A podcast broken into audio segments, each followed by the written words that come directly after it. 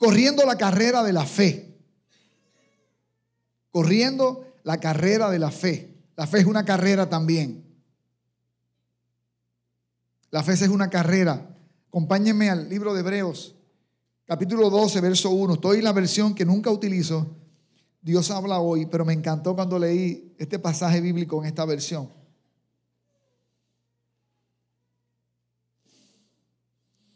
Dice la escritura, versículo 1 hasta el 3. El autor de Hebreos dice así. Por eso nosotros, teniendo nuestro alrededor tantas personas que han demostrado su fe, dejemos a un lado todo lo que nos estorba y el pecado que nos enreda y corramos con fortaleza la carrera que tenemos por delante. Fijemos nuestra mirada en quién? En Jesús, pues de Él procede nuestra fe y Él es quien perfecciona o quien la perfecciona. Jesús soportó la cruz sin hacer caso de lo vergonzoso de esa muerte, porque sabía que después del sufrimiento tendría gozo y alegría. Y se sentó a la derecha del trono de Dios. Por lo tanto, mediten.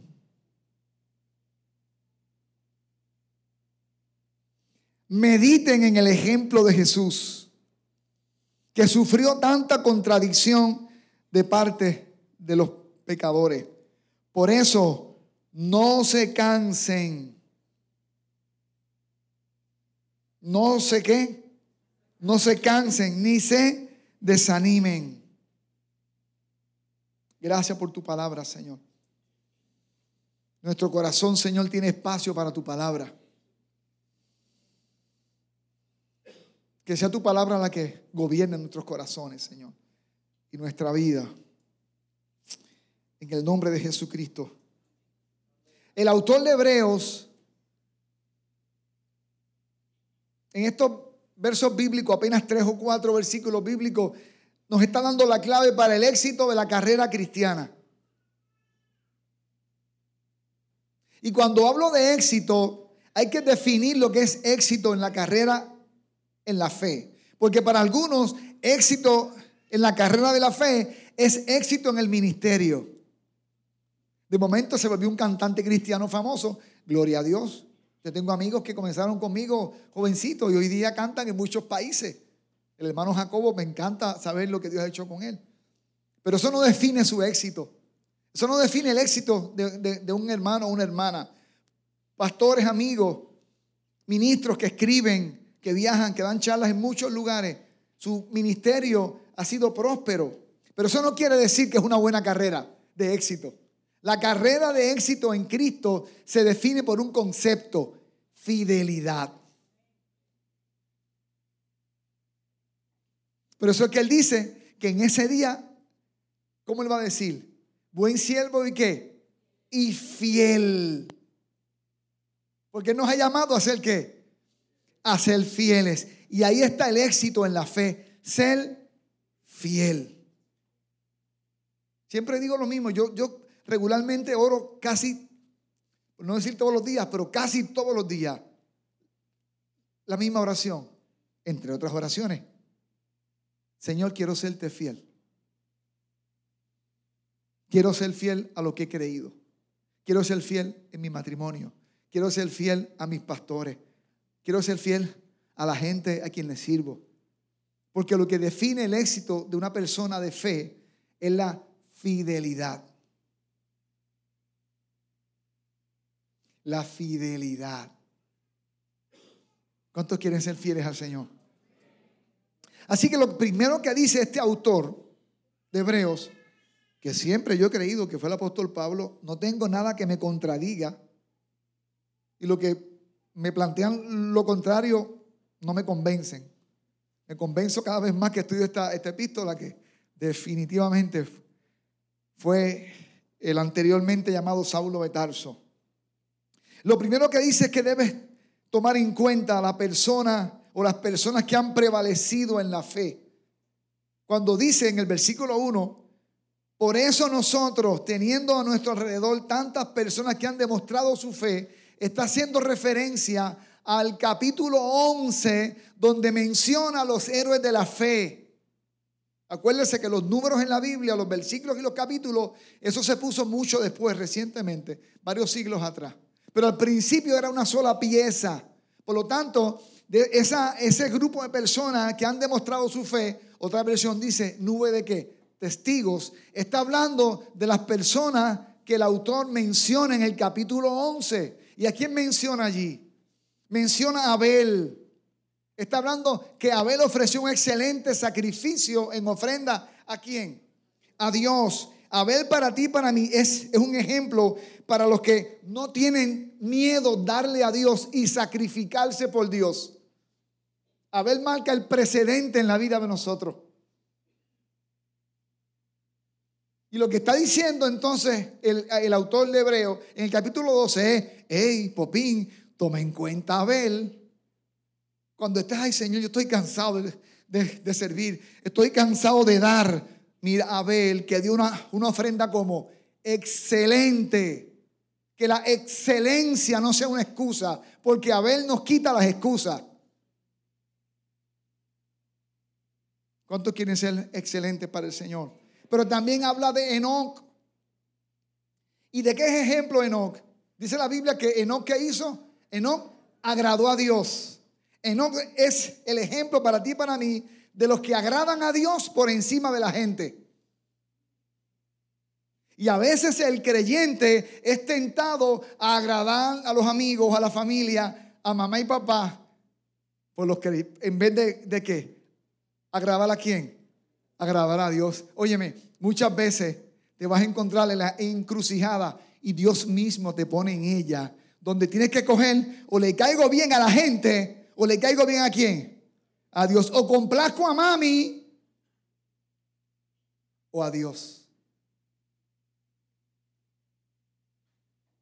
Si yo hubiera complacido a mi mamá, yo no viviera en Jarabacoa ni la fraternidad cristiana, amor aquí que ella hubiera nacido. Bueno, quizá hubiera nacido con otro nombre, con otra persona. ¿A quién agrado? Enoch, dice la Biblia, que qué? Agradó a Dios y dice más, Dios sé qué. Dios se lo llevó vivo. Pero eso es otro tema. Señal profética del arrebatamiento. También habla de quién? Ah, del viejo Abraham. ¿Y qué hizo Abraham? Escribió 10 libros, un comentario bíblico. No, Abraham lo único que hizo fue obedecer a Dios. Dios le dijo, Abraham, sal. Y él le dijo a la esposa, vámonos. ¿Para dónde? No sé. Dios dijo que saliera. Dice la Biblia que salió sin saber a dónde iba. Abraham entonces, hermano, es nuestro ejemplo de los que desean obedecer a Dios. ¿Y Sara? Sara dio a luz en la vejez. Sara es señal de los que dicen, yo tengo muchos años, pero todavía le sirvo a Dios para muchas cosas. Amén. ¿Cuántos dicen amén? Aunque aquí todos somos jóvenes, gloria al Señor. Yo soy el mayor aquí.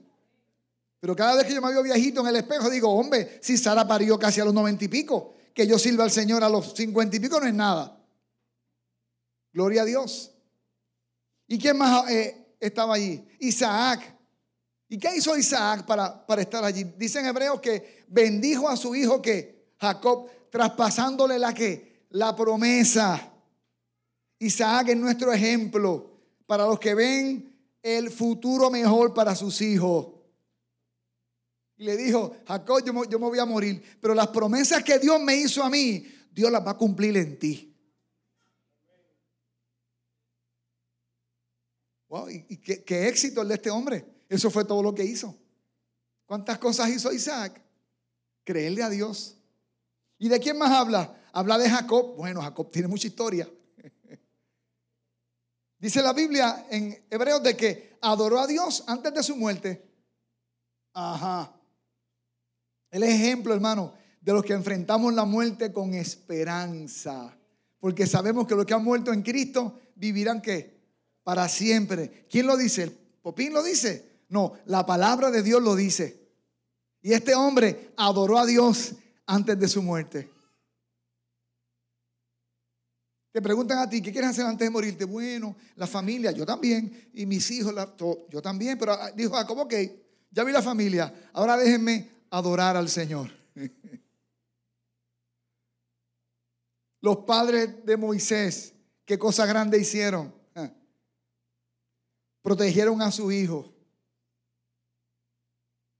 Dice la Biblia que, que lo protegieron al final hubo que lanzarlo por el río para abajo, pero es ejemplo para los que buscan un futuro mejor para sus hijos. Y al final, cuando no lo pudieron proteger más, lo lanzaron qué? Río abajo. ¿Y Dios qué hizo? Se encargó de Moisés. Mire, si usted quiere un buen futuro para tus hijos, asegúrate de lanzarlo en el río de Dios. Dios se encarga de su futuro. Pero lánzalo por el río para abajo. Ya, lo protegiste mucho tiempo, ¿verdad? Ahora dile, bueno, le das un beso en la frente, hijo, hija, cójanlo allá. Y Dios se encarga de lo demás. Y el último ejemplo de los muchos que hay en el capítulo 11 de Hebreo es el de una prostituta. ¿Quién es? Dice la Biblia que ella recibió los espías de Dios. Y por eso recibió que la gracia de Dios y vivió ella y su familia. Ella es ejemplo para ti para mí de la persona que aunque no es digna, abraza que la gracia de Dios. Esa mujer se parece a mí, porque yo nunca he sido digno. Pero en Cristo Jesús, usted y yo qué? Abrazamos qué? La gracia de Dios.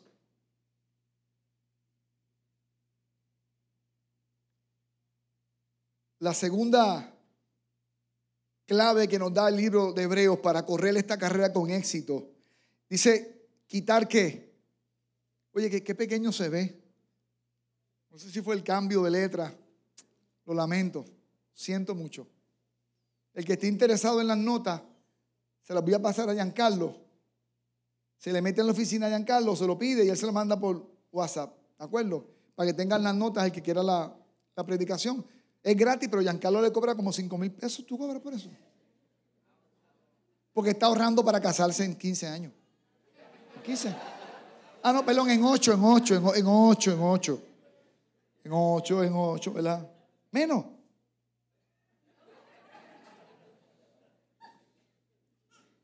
Quitar los estorbos que nos impiden correr. Dice en el, en el, en el verso 1. ¿Cómo dice en el, en el verso 1? Pantalla, por favor, huye. Dice en el verso 1, dejemos a un lado todo lo que nos que, lo que nos estorba. La otra versión dice, echamos afuera el que, el peso que nos impide correr. Ahora está diciendo en esta versión, dejemos a un lado todo lo que nos estorba. Cuando no nos despojamos, hermanos, de muchas cosas que son de tropiezo en la vida de nosotros, cuando priorizamos lo, nuestro por encima de lo de Él y del reino de Dios, esto se convierte en una carga que nos distrae, nos desenfoca de la que? De la carrera. No son cargas necesariamente eh, pecaminosas, pero nos distraen y nos frenan. Varias de esas cargas, varias de las cosas que nos estorban. Uno de ellos, pónmelo en pantalla conflictos sin resolver. Tú estás corriendo, pero allá atrás tienes conflictos sin resolver con tu mamá, con tu papá, con, tu, con tus hijos, con tu ex esposa, ex esposo. Y estás corriendo, pero ¿sabes qué atrás qué? Déjate un asunto sin qué? Sin resolver. Eso te frena la carrera de fe. Defraudaste personas Tienes que enfrentar eso. Para que puedas que correr como liviano. Jeffrey me decía, para correr un maratón, Popín, y le decía a los hermanos allá, él no lo sabe que predicó conmigo. Jeffrey decía que hay que correr con unos zapatos que sean livianos, pero que también sean buenos, con ropa liviana. No puedes ir con unos maones a correr, con unas botas aunque te gusten mucho y con un abrigo y con un, con un bulto en la espalda, porque eso es eso es peso que te frena. Y hay gente que vive la fe en Cristo con muchas cosas que no han soltado todavía. Relaciones peligrosas. Cuando yo vine a Cristo, una de las cosas que tuve que hacer fue cortar con muchos amigos y muchas amigas que no me convenían en ese tiempo. Sobre todo en el tiempo que estaba todavía muy frágil en la fe. Yo creo que nosotros debemos estar entre los no creyentes para que ellos vengan a Cristo. Pero hay una etapa en la vida de nosotros que para relacionarnos con otras personas hay que estar seguro, hay que estar seguro que estamos en qué? En buena condición. Y hay gente con la que tú tienes que cortar. Yo tenía como una agenda. Había un personaje cartoons en ese tiempo que se llamaba Siggy. Yo tenía una agenda con muchos números de muchos amigos y muchas amigas. Ese era el Facebook de esa época y el Instagram. Era lo que había. Dios sabe que yo no necesitaba esto que hoy día ustedes tienen, jóvenes, en mi época. Gracias, Señor, que no lo tuve. Gracias, Jesús. Cuántas locuras habrían pasado. Y me acuerdo que cuando yo me convertí, el Espíritu Santo habló a mi corazón. La amistad del mundo es enemistad contra Dios. Y yo sentía, Señor, pero hay que hacerle de luz a estos inconversos. Sí, pero no ahora bota esos teléfonos. Y cogí esa, libretita hasta con la cara de Siggy para el zafacón. Y fue un proceso de, pero son mis amigos, son mis círculos. Suelte esa gente. Ya después les vas a compartir de Cristo. Ahora no. Hay relaciones que tienes que cortar. Y te voy a decir más. Si es una relación con alguien que dice ser cristiano, pero se porta como si no lo sea, Dice la Biblia que ni comas con esa persona. Esos son los peores. Hermano, para que corra como. Cortas relaciones. Y hay relaciones tóxicas. Hay gente que los mira y se ofenden. Y yo que soy brutísimo, hermano, conmigo la gente se ofende rápido porque yo soy, yo no, tengo mucho tacto a veces. No, no afirmes, hija. Gloria al Señor. Hábitos improductivos. Siete horas viendo televisión. Cuatro horas en Facebook.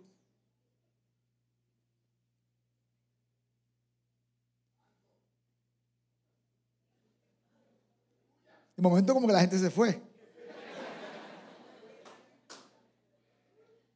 ¿Cuántos hábitos improductivos nosotros tenemos? Ahora te mandan a hacer hábitos en la escuela de discipulado que hay que leer mucho y qué lucha tienes para leer. Usted no diga así.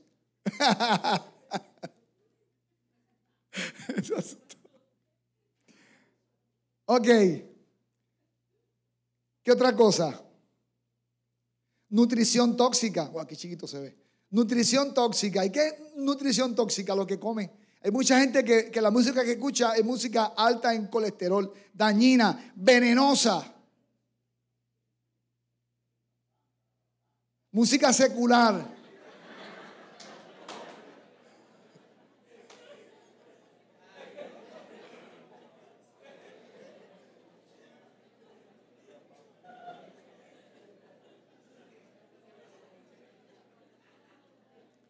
Están al día con lo que se escucha en la calle. Vienen aquí y se gozan con la música extraordinaria que hay aquí. Mire, nuestros músicos no tienen que envidiarle nada a ningún músico de la calle. ¿Cuántos dicen amén? Hoy día hay música con eh, eh, con buena música. Bueno, alguna música cristiana no me gusta mucho por, por, los ritmos, pero hoy día hay para los gustos, los qué, los colores. El que le gusta el, el trap, cristiano hay para su gusto. Cuando yo me convertí, no había ni merengue cristiano en los años 80, porque el ritmo de merengue era pecado para muchas iglesias. Porque usted se supone que si iba a un culto, usted no podía. Había que ir a un culto ahí, ¿sabes? Y lo, lo que hace la religiosidad y el fariseísmo, ¿verdad que sí? Con tan buen merengue que se baila ahora en Cristo. ¿Qué tú ves en Netflix? ¿Qué tú consumes cuando vas al cine? ¿De qué tú conversas? Jesús dijo de que lo, que lo que contamina, lo tóxico es lo que hablamos. Y hay creyentes que se nutren de una mala alimentación. El atleta, el maratonista, tiene que alimentarse bien.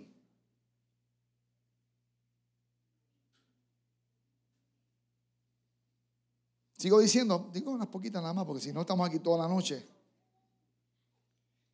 Una vida centrada en mis intereses. ¿Usted se acuerda lo que el hermano David de la Josa enseñó de la gallina y el cerdo? No, yo, yo aporto, pero no te sacrificas por Cristo. Porque estás sacrificándote solamente por tu qué? Por tus intereses. ¿Y qué cuando esos intereses tuyos choquen con el reino de Dios?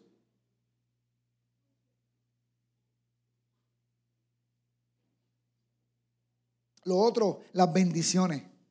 Las bendiciones. Las bendiciones pueden ser una carga para que yo corra bien, un estorbo. Sí, fíjate las bendiciones. ¿A cuántos Dios ha bendecido aquí? ¿Y qué cuando esa bendición que Dios te ha dado por ejemplo, te casaste, tu esposa es una bendición, pero ahora está tan ocupado en las cosas del matrimonio que no hay tiempo para servir al Señor. ¿Por qué no te quedaste soltero, soltera? La casa que Dios te dio, que es una bendición, ahora hay que limpiarla. Y como, hay que limpiarla, pues no hay tiempo para darle la mano a los hermanos del ministerio de los enfermos, de las cárceles, de, la célula porque estoy ocupado en mi casa. Dios me bendijo.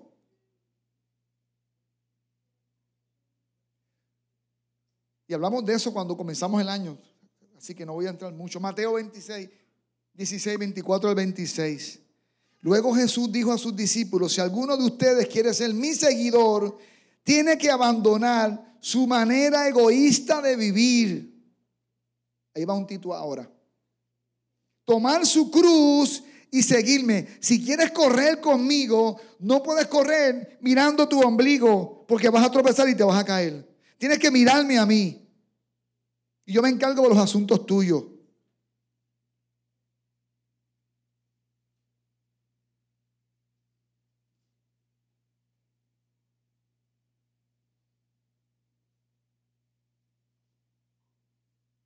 Lo tercero, que dice Hebreos capítulo 12, en el verso 1, dice, dejemos a un lado todo lo que nos estorba, lo que ya leímos, y el pecado que nos enreda.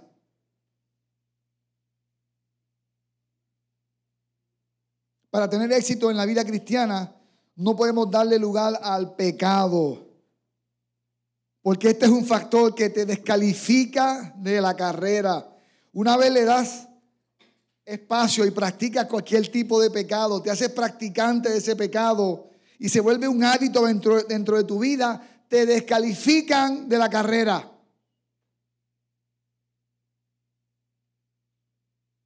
Y tú dirás, pero ¿y que no peque? Sí, es pecado. Pero no puedes volverte un practicante del pecado. Es cuando ese pecado se vuelve un hábito o un mal hábito dentro de tu vida.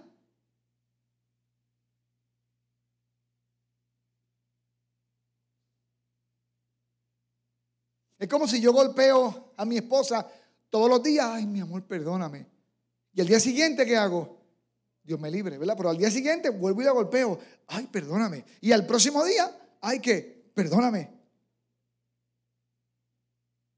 Deshonramos a Dios hoy, mañana, pasado mañana, y lo justificamos con la acción de que Dios es un Dios de gracia. Pero la gracia demanda arrepentimiento genuino. ¿Y cambio de qué? De dirección. Arrepentimiento de que si voy hacia una dirección, ¿qué hago? ¿Cambio de qué? Cambio de dirección. Eso es arrepentimiento. Pero si te mantienes practicando ese pecado, tú estás fuera de carrera.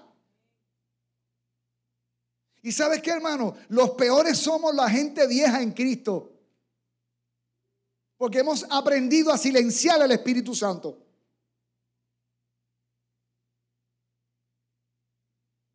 El que es nuevo tan pronto le pasa algo, siente convicción de pecado y corre. Pero los viejos mañosos pecan, se limpian la boca y siguen caminando como si nada y contristan al Espíritu Santo. Y lo triste es que algunos creen que están corriendo.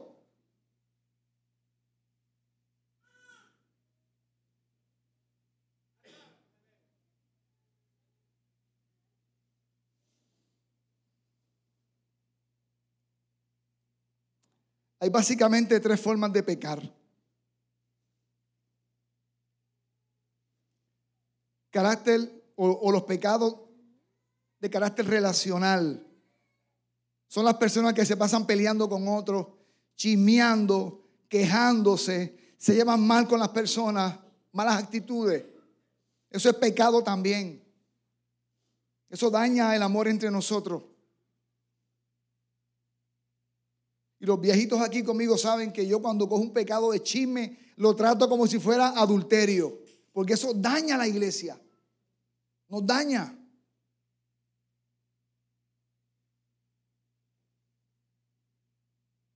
La gente que se queja mucho de las personas, de los demás. Ese pecado relacional donde escojo a unos sí y a otros no, dentro de la iglesia no puede pasar y en ningún lugar. Amén, amados míos. Pecado de carácter moral, sexual alguno. Integridad va dentro de la moral también. Gente que puede mentir con una facilidad tremenda.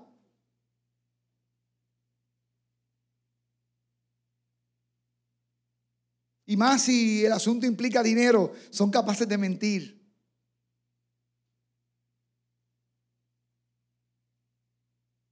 Llenan una fórmula para algún tipo de seguro y la pérdida fue de 30 mil pesos. No, no, ponle ahí 60, ponle 60. Pana, estás pecando contra Dios. La presencia de Dios está contigo. El Espíritu de Dios está contigo. El ojo de Dios está contigo. La presencia de Dios está allí.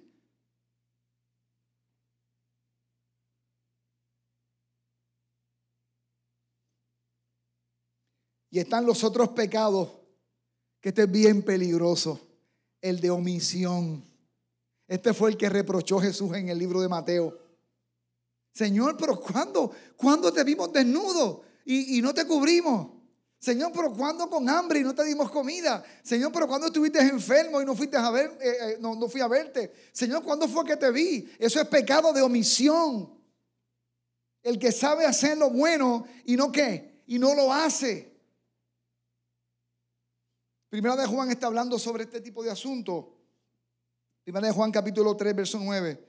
Estoy ahora en la NTV. Los que han nacido en la familia de Dios no se caracterizan por practicar qué? El pecado. ¿Podrían pecar? Claro que sí. Pero ese pecado no se convierte en una qué? En una práctica. Y si la cosa coge fuerza, buscan ayuda, hablan con otro. Mira, cogí velocidad con esto. Porque la vida de Dios, por medio del Espíritu de Dios, está donde? Está en ellos. Así que no pueden seguir pecando eh, en la práctica del pecado, porque son hijos de Dios.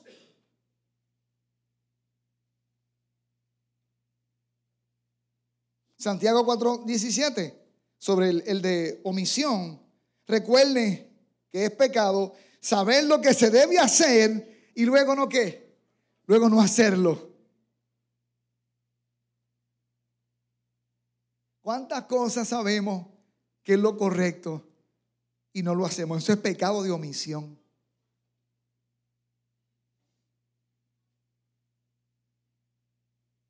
Es que todavía algo aquí en nosotros nos hace pensar por nuestra tradición religiosa anterior, nos hace pensar que esto se trata de simplemente ser gente buena y decente. Yo no le hago mal a nadie, no, no solamente por el mal que nos hace, es por el bien que nos hace.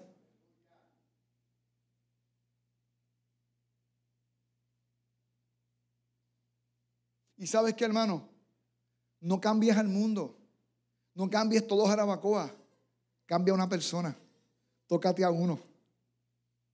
No ores por, por 50 enfermos, ora por uno. No ayudes a 25 niños, ayúdate a uno. No vivas para ti. Vivir para ti es idolatría. Vivir para mí es idolatría. Y el ídolo más costoso, que más nos cuesta, es el autoídolo, si cabe el concepto. ¿Cuántos aman al Señor? El cuarto consejo dice, lo interpreto de esta forma, es corramos con carácter.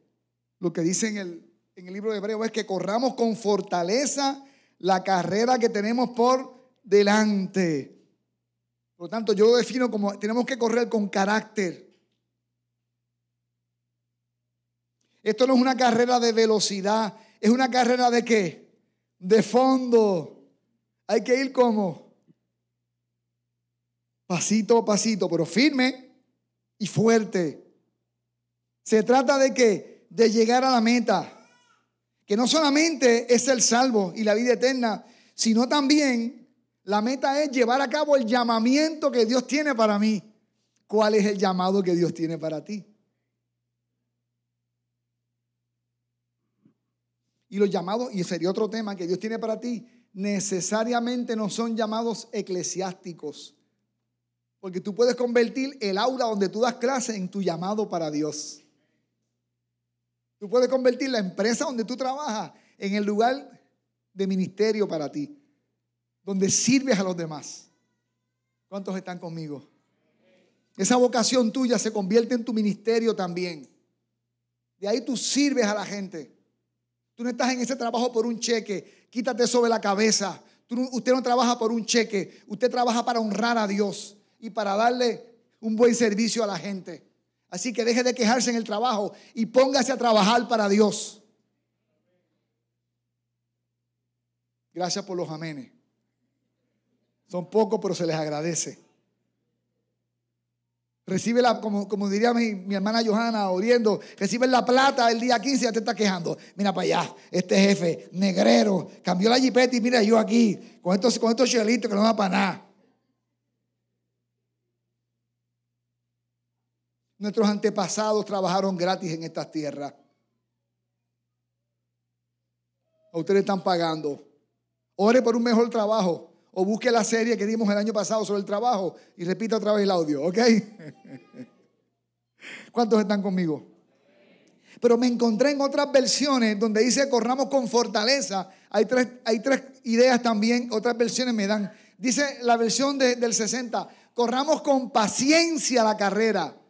Paciencia es un fruto de qué? Del Espíritu en la vida de nosotros, que nos hace más como quién? Como Cristo. Es como es como si dijera, Corran como Cristo, que Cristo corrió con qué? Con paciencia, con el fruto del Espíritu. También otra versión dice, corran con resistencia.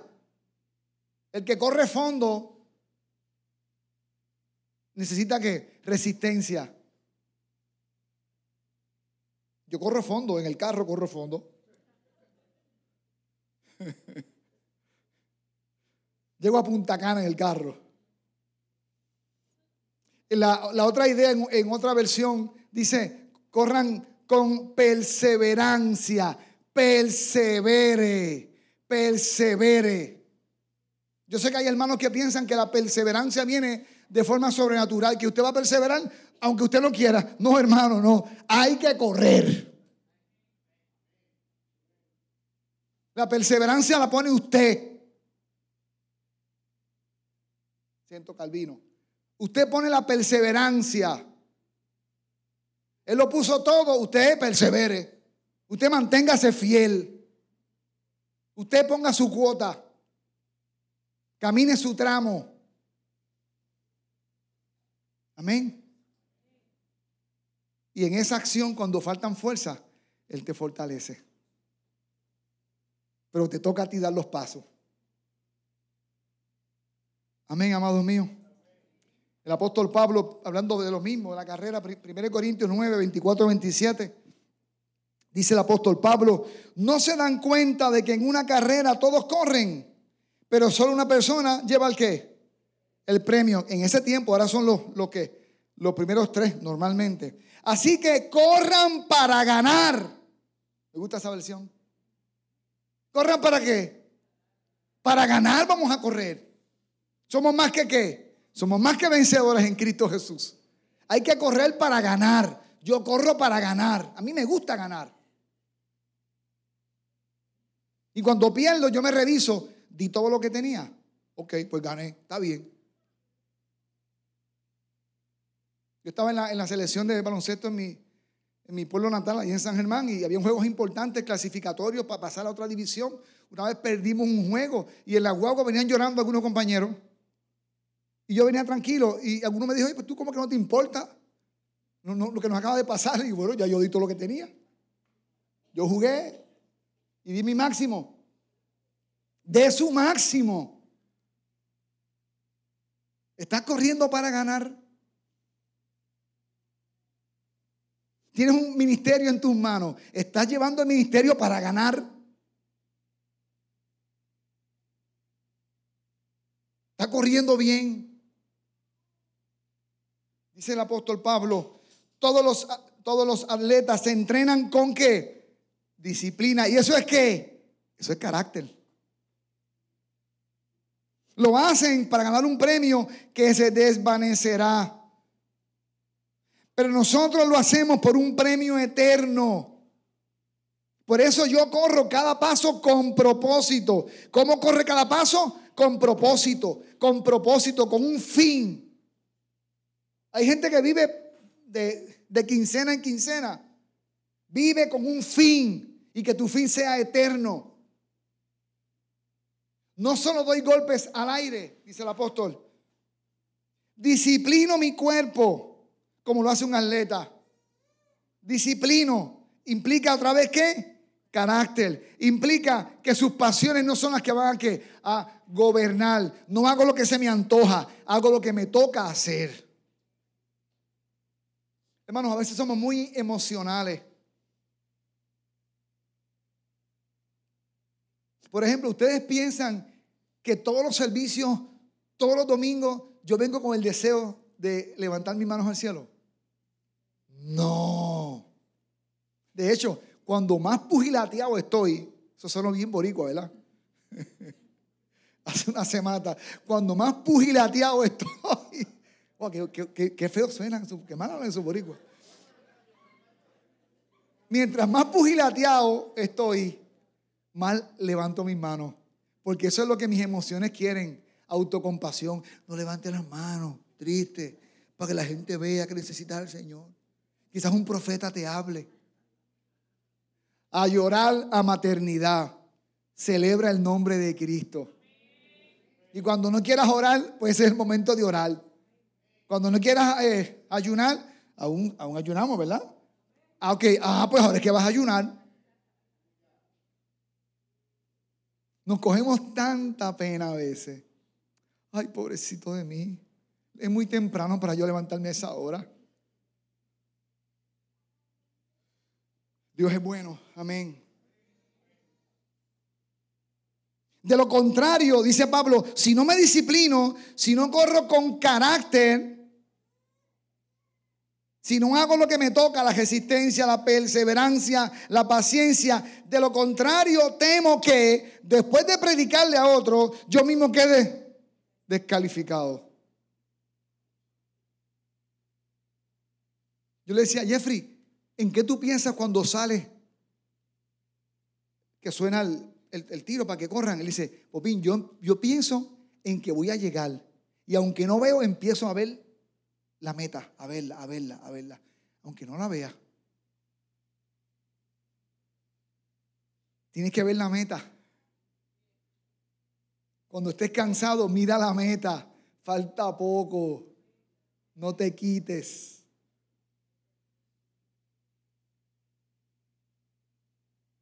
Si vas a perder tu vida, piérdala en Cristo, total, y vas a perderla en el mundo.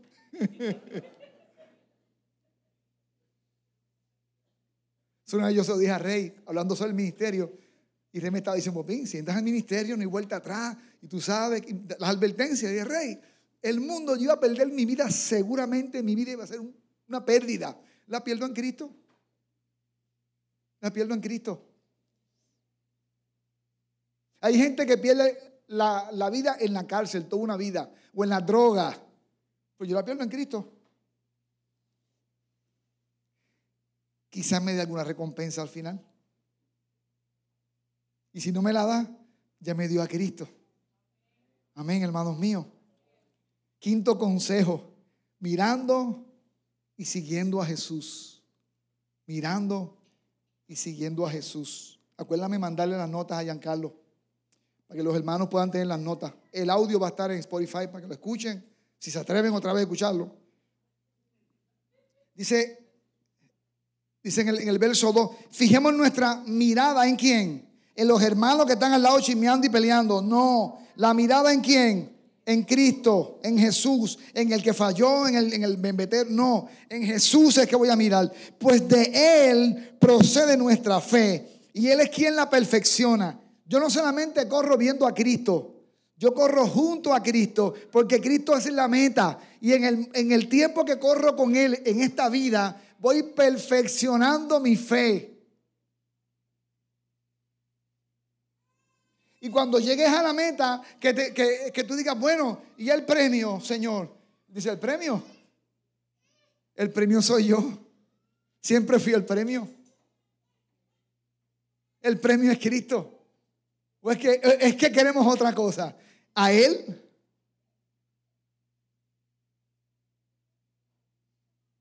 ¿Cuántos aman al Señor? Como siempre les he dicho, hermano, nosotros no seguimos una idea seguimos una persona, a Jesús. Los ojos deben estar puestos en quién? En Jesús. Veremos eh, a muchos que van a tropezar, muchos van a caer al lado de nosotros, pero sí que si nuestra mirada está puesta en Él, nada nos impide que corras esta carrera. Hermanos, y en esta carrera te vas a cansar, vas a tropezar, te puedes caer, pero si corres junto a Él y corres junto al cuerpo de Cristo, no vas a estar solo. La carrera eh, eh, en Cristo no se corre solo, se corre junto a los hermanos y se corre viendo a quién, viendo a Cristo. Amén. Corriendo junto a Él, mientras corremos junto a Él, maduramos en la fe. Se perfecciona eh, la fe y seremos más como quién, más como Él. Colosenses capítulo 3, verso 1 al 6 ya que han resucitado con Cristo. Busquen las cosas de dónde? De arriba, donde está quién? Donde está Cristo sentado a la diestra de Dios. Concéntrense o concentren su atención en las cosas de dónde? De arriba, no en las de la tierra. Ah, pero ¿y entonces? En la tierra, pero con tu, con tu corazón en dónde? ¿Y tu mirada dónde? Arriba. Pues ustedes han muerto, a su eh, han muerto y su vida está que escondida con Cristo en Dios. Cuando, cuando fuiste a las aguas, ¿se acuerdan? ¿Qué pasó? ¿Usted qué? Usted murió su vida pasada y nace en Cristo una nueva persona. A eso se refiere ahí el apóstol Pablo escribiendo a la Colosense, a los, de Colosa.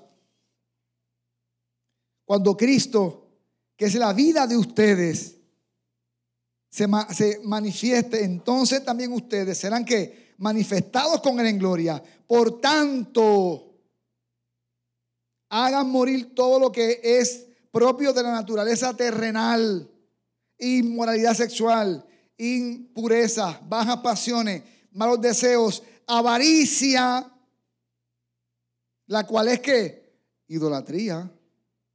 Por estas cosas viene el castigo de Dios. Es interesante porque no solamente dice, y, eso sucede, que el Espíritu Santo hace morir eso en nosotros. Y la, y la Biblia enseña cómo, cómo, el Espíritu Santo nos va a fortalecer. Pero aquí nos pone una, una responsabilidad. El apóstol Pablo nos impone responsabilidad ante los apetitos de la carne y nos dice, hagan morir esto, enfrenten esto. Porque si no lo enfrentan, por estas cosas viene qué? Viene el castigo de Dios. No le está hablando a gente inconversa. Le está hablando a la iglesia de Colosas.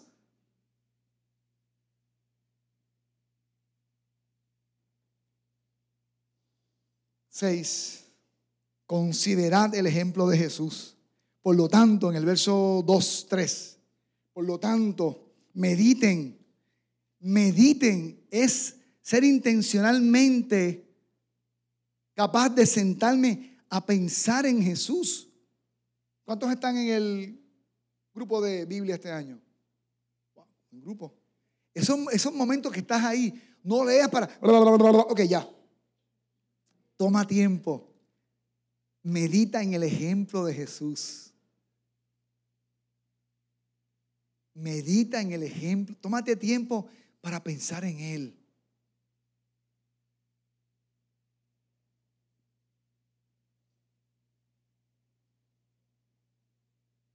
Mediten en el ejemplo de Jesús que sufrió tanta contradicción de parte de los que pecadores.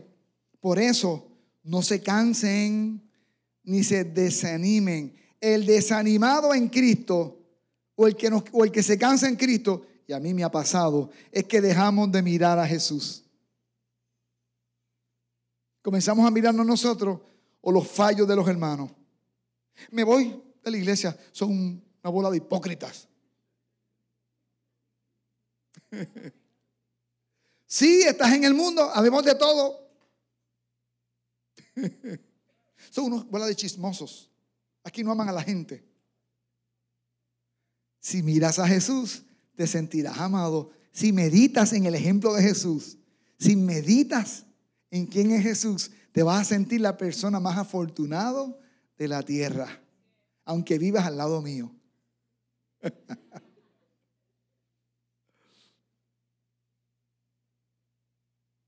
Gloria al Señor. No mirando nuestro pecado que ya quedó atrás.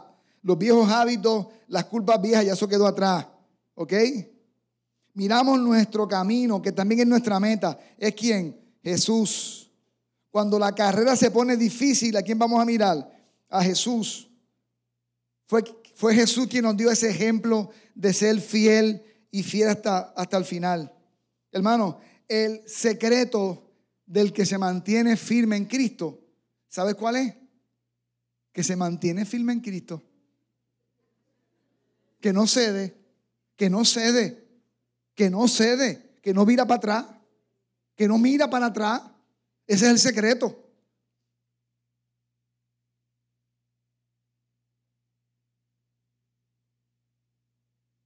Eso no es una opción. Esto es como, como el que está casado. Yo me casé para toda la vida. Aquí no hay opción. Mi esposa pobrecita, es para toda la vida. Hoy hablé con, la mamá de Mildred, doña Tago. Mamá Tago, la, Mildred, la esposa de Rey, mi pastor. Mamá Tago, tanto tiempo. Lo siento por lo, por de Paquito. Su esposo murió hace un día. Ay, mío, él se fue feliz con Cristo. Él se fue feliz. ¿Y cuántos años eran? 79 cumplimos en noviembre. Él de 100 y ella de 90 y pico. Dije rápido, Señor, no le hagas eso a Anabel, por favor, conmigo. No la castigues en tu enojo. Aguantarme 79 años. Hay que hacerle por una estatua aquí, la fraternidad de afuera. Que La canonizamos rápido. Canonización, canonización evangélica. La primera santa canonizada de la fraternidad. Aquí todos somos santos en Cristo. Amén. O sea que a Rocky, y de verdad, le, le hicieron esa, ese monumento así. A Rocky, a le va a hacer uno también afuera en el patio de la iglesia como el de Rocky Balboa. Gloria al Señor. Está aquí conmigo, hermanos míos. Jesús es nuestro ejemplo. Sufrió y soportó las hostilidades de los pecadores hasta la cruz. Él nos debe inspirar. Hermano, inspírese en Cristo. Inspírese en su palabra. Hay mensajitos que la gente manda por los por los teléfonos, bien inspiradores. pero no son bíblicos. Suenan muy bonitos, ¿verdad? Pero en el momento de la crisis lo que necesito es palabra de vida. Y Cristo tiene esa palabra de vida para ti. La, la, vida de Cristo es inspiracional para nosotros. No estoy diciendo que no hay otras personas que son inspiracionales, ciertamente los hay. Yo tengo aquí gente que son inspiracionales para mí, ¿ok? Pero hay veces, hermanos, donde todo eso no, no es posible que haga un efecto en ti por lo difícil que estás viviendo. Mira a Cristo. Y finalmente, para acabar, el ejemplo de Pablo, lo dejé para el final, por la forma en que Pablo casi se despide en su última carta, porque ya sabía que su vida estaba lista para eh, ofrecerla al Señor en sacrificio vivo. Segunda de Timoteo 4, 7 y 8, versión NTV, con eso voy a terminar. Dice el apóstol Pablo, al final de sus días, he peleado la buena batalla. He terminado la carrera.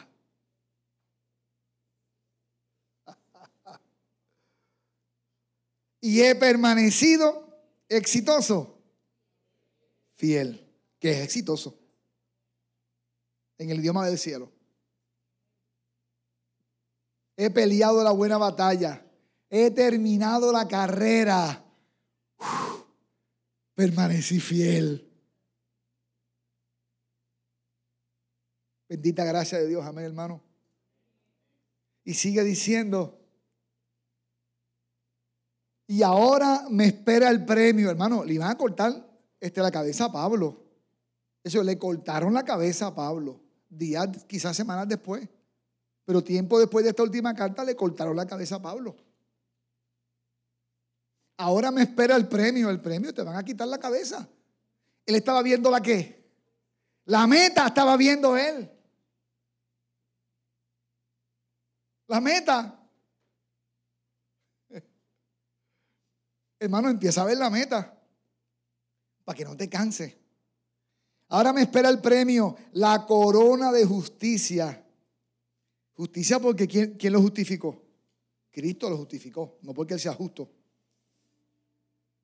La corona de justicia que el Señor, el juez justo, me dará el día de su regreso. Pablo vivió creyendo que Cristo venía en su época. Y murió creyendo que al pocos días de yo morirme, él, va a venir. Y así es que yo quiero vivir. Y así es que quiero que tú vivas. Trabajando como si Cristo viene en mil años, pero con la expectación de que puede venir ahorita. Y sigue diciendo, y el premio no es solo para mí, esa es la buena noticia que hay aquí, sino para todos ustedes que están aquí, los que esperan con anhelo su venida. Aleluya. Vamos a cerrar este tiempo.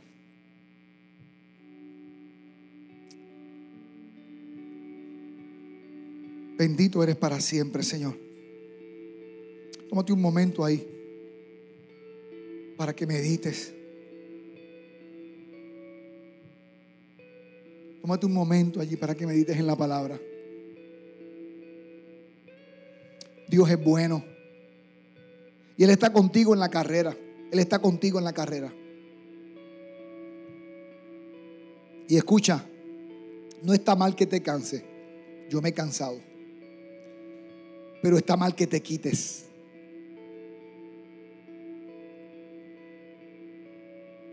¿Oíste? No está mal que digas estoy cansado, estoy desanimado. Eso está bien. Lo que no puedes hacer es quitarte.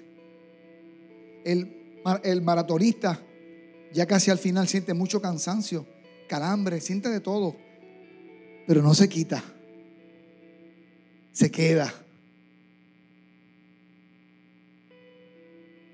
Y entonces ahí es donde la gracia de Dios hace fuerte al débil. Pero por cuanto se quedó fiel, por cuanto perseveró caminando, corriendo. Y yo quisiera orar por los hermanos que podrían sentirse cansados de alguna manera o hasta desanimados.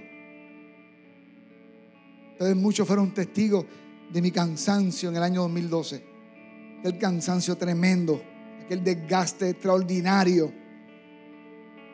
Y tuve derecho a cansarme, pero no tenía derecho a quitarme. Eso no. Si tú has sentido cansancio, fatiga, desánimo, ponte en tus pies conmigo y oremos al Señor. Oremos. Porque nos falta, nos falta una carrera todavía. No se ha acabado la carrera. No se ha acabado.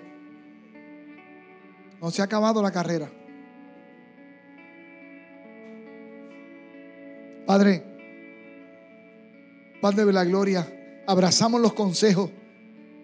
Estos capítulos, este capítulo 12, versículo 1 al 3 de Hebreos, tú nos das. Y tu Espíritu Santo nos da en esta tarde o en esta noche. Señor, miramos los testigos que corrieron esta carrera allá en tiempos antiguos. Los miramos a ellos y cobramos ánimo, porque ellos no se quitaron. Abraham no se quitó. Abel no se quitó. Enoch no se quitó. Sara creyó hasta el final. Jacob adoró. Señor, estos testigos los miramos. Oh Señor, no tenían el Espíritu Santo, no tenían la palabra. La iglesia no existía. Era una fe bien solitaria, pero ellos fueron fieles, Señor. Rahab creyó y abrazó tu gracia. Y nosotros la abrazamos también en esta noche. Abrazamos tu gracia. La abrazamos en esta hora. Y te pedimos, Señor, sopla tu Espíritu Santo sobre nosotros.